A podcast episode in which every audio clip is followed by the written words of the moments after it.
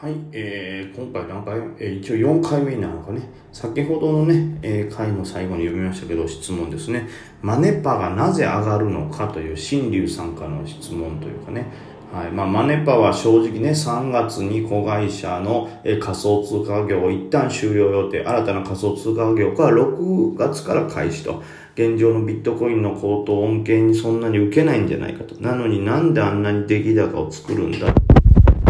話でございますけどもうこのね新竜さんがあの最後の方に答えてましたけどもそういうことですよ。この小型まあ小型というのはちょっとねちょっと大きい気はするんですけどまあ正直、えー、すごい出来高つけて陰線つけちゃいましたしまあ、出来高下がってしまってるからこういうマネパとかがねもう今後どれぐらいになるか。まあえー、この土日にね、またビットコイン上がってますから、どっかでもう一仕掛けぐらいあるかもしれないなと思いますけど、もう基本的にはそういうことですね。逆に言うとこれなんかね、株の需給だからこその理由ですけど、上がる理由が乏しかったりとか、下がりそうだなっていう銘柄だからこそ上がると理由のが、こういう理由ですよね。まあ、ビットコイン関連としての思惑ということで、まず注目度がバーンと上がると。で、上がった結果、まあ、どれぐらい関与してるかは別にして、まあ、最低でも3月までにしても恩恵は少なくともあるよねということで、買いは入りますよね。それぐらいは。ただ、ここまで上がるかっていうところには、当然、そのさっきのちょっとでも関わりあるよねっつって買いが入ったところでいやこれ上がってきたら大して関連性もないねんから空売りするぜっていうやつらがもちろんたくさんいると。もうそれ自体は多分間違いじゃないんでしょうね。それも一個の考えというか、まあ、会社の価値とか考えたりその3月で一旦やめるってことは絶対儲からへんやんけっていうことで空売りがバンバン入るということですね。で入るとまああのね空売りは当然買い戻さないとダメですから空売りが入った時点でどこかに買い圧力が生まれるんですけどということはつまりそのね価格帯からバンバン下がってきたら今度利確の買いが入るからねお値段戻っていきますけどもここで利確の買いがね入るよりも先にもっと買いが入ると損切りの買いをしないといかんと。まあ空売りのロスカットをしないといけんと。でそれが理由にってバンバンバンバンこう踏み上がっていくんですけども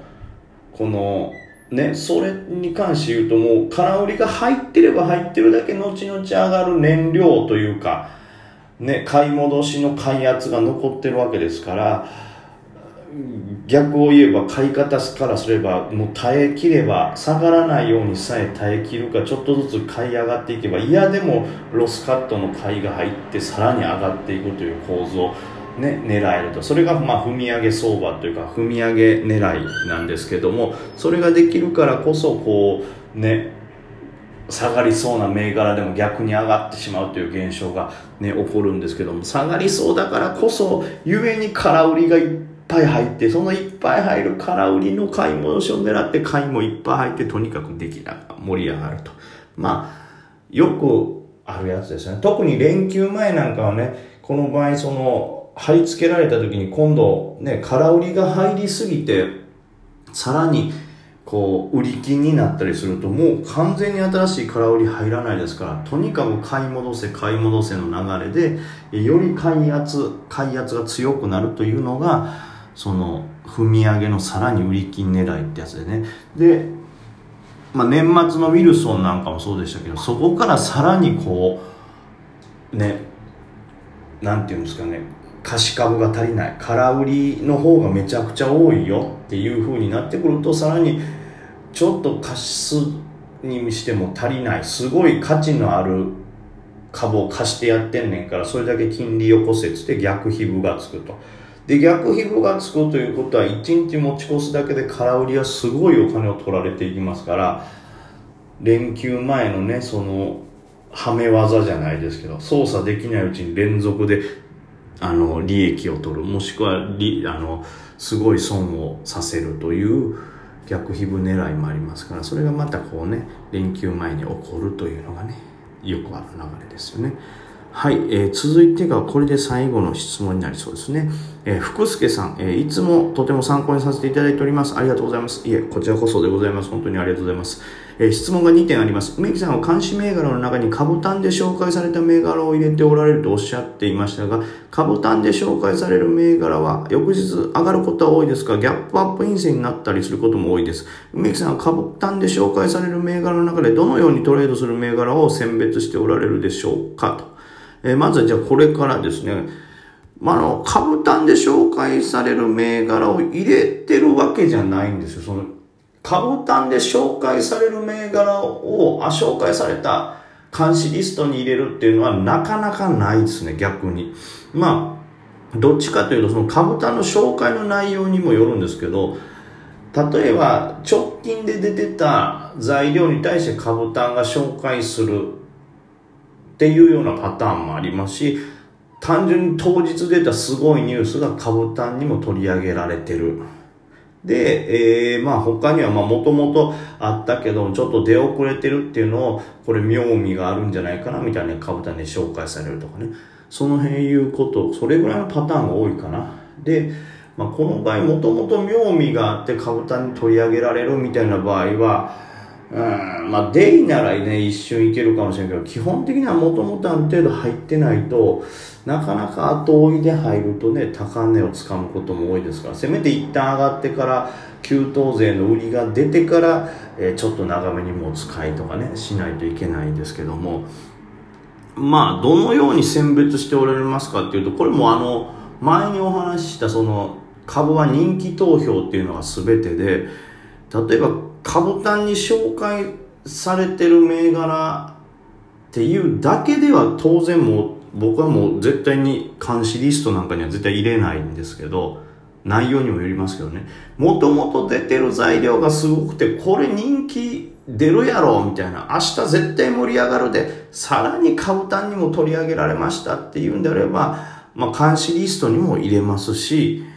えー、ただ、そのね、おっしゃるようにギャップアップ陰性になることも多いんで、監視リストに入れたからといってそれに入るとは限らないです。ね。で、えー、まあ、ギャップアップ陰線になる銘柄でも本当にいい材料であればその陰線の下を拾えば勝てますし、ギャップアップ陰線でもその例えばギャップアップの寄りの後、一瞬でもいいから上値をね攻めてくれたらその間に利確することもできますからまあギャップアップ陰線だからといってこう必ずしも取れないってわけでもないんですけどめちゃくちゃ短い時間軸で見るとねそれを取るのか下がってから取るのかとかっていうのはまあリストの中でもあの板を見て僕も戦略が変わりますけどなのでそのギャップアップ陰線になるからダメってわけでもないんでギャップアップ陰線の中でもなんとか利益取るように動くっていうことももちろんありますし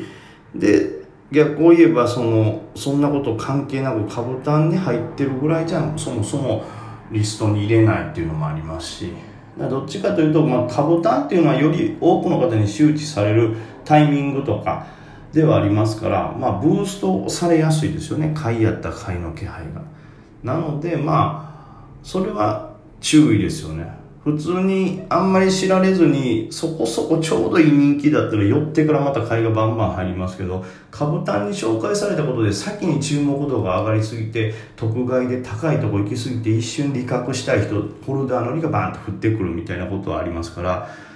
そのね何回も言いますけど株単だけでリストに入れるってことはないですけどギャップアップイン線でも取れる時は取れますしギャップアップイン線になるかもしれないから株単で紹介されたからこそちょっと一旦待ってから買うっていう時もあったりしますね。まあどちらかというと本当に株単とか株単に紹介されたとか、まあ、トレーダーズウェブ株式新聞とか、まあ、そういううんぬんどこに紹介されたっていうよりもそもそもその銘柄が、えー、まあ人気化するような材料を持ってるのか前日 S 高で注目度高いのかっていうのがまず第一にあってさらにそういう銘柄ですでにリストが入っているところが株単などで紹介されるとまあ紹介されたからこそのブーストがかかるぞとか紹介されたからこその値動きがあるぞというのを頭に入れたトレードになるというだけですかね。はい。で続いてですねデイトレにおいて翌日買う際によくデイトレにおいて銘柄を買う際に翌日も買われることを意識して買うことは重要なことでしょうかということですね。うーんまあじゃこれってねちょっとスイング的な考えなんですね。えー、まあ、デイトレで明日もこの銘柄買われるんじゃないかなっていうことは少なくとも今日単日デイトレの考えではないというか、えー、まあ、翌日翌々日とこう、まあ、いわゆるスイング税の資金が入ってくるかっていうくらい多分読みになると思うんですよでスイング税が入ってくるだろうという読みで買い圧が強くなるんじゃないかなという理由でデイに入ることもありますけど基本的には僕は翌日買われる買われないはあんまり意識はしません。はい。デイトレに関してはもうその日、その瞬間で盛り上がりそうな、最も盛り上がりそうな銘柄を選んでます。デイトレするときはですね。で、まあそれが当然ね、まあ毎回ビターで当たらないんですけども、それを5番手内にいたらなんとかなるんだとか、まあ、その辺のねさじ加減とかそれによってのこうトレードは変わりますけどまずはとにかくその場面その場面で一番盛り上がりそうな銘柄に入るで弱い動きであればさっと利確するなり、まあ、同値撤退できればするなりしてまあ耐えると。で逆に上がるけどすぐ下がるような普通のデイであればそれで利益を取って終わり。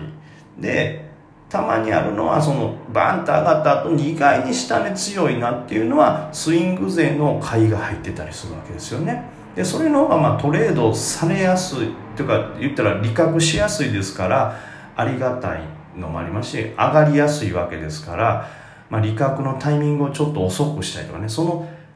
変化はトレードに対する変化はありますけどそれは翌日使われることを意識して入るというよりも翌日買われるんやったらこういう値動きになるかもなという選定というかトレード手法がちょっと変わるだけで選定には影響しないです